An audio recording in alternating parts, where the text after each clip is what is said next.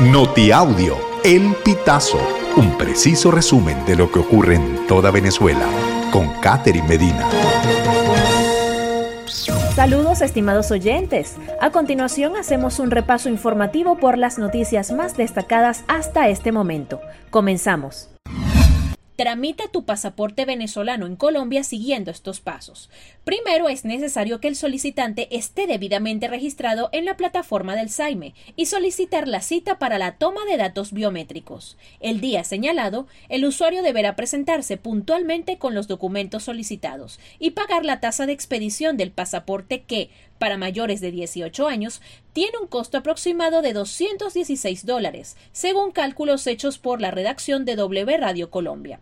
Una vez que se han cumplido a cabalidad estos pasos, solo resta esperar y recibir el documento en la oficina del SAIME señalada. Es necesario recordar que este proceso puede tomar hasta 30 días hábiles. Gobierno publica en Gaceta Oficial nuevo precio del pasaje urbano.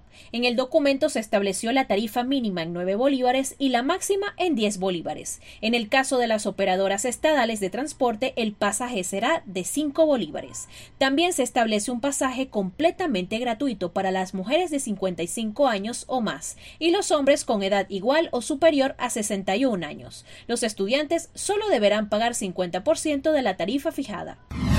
Instituto Fraser y se dice libertad. Venezuela sigue siendo la economía menos libre del mundo. La dolarización ocurrida en Venezuela en los últimos años ocasionó la pérdida de la capacidad del bolívar como instrumento de cambio y reserva de valor. Por esta razón ya no puede considerarse una moneda sana, uno de los criterios evaluados por el Índice Mundial de Libertad Económica, en el que Venezuela quedó en el último puesto, 165 entre 165 países evaluados, por tercer año consecutivo. Ráfagas de viento tumbaron árboles y dejaron sin electricidad a sectores de Barquisimeto y Cabudare.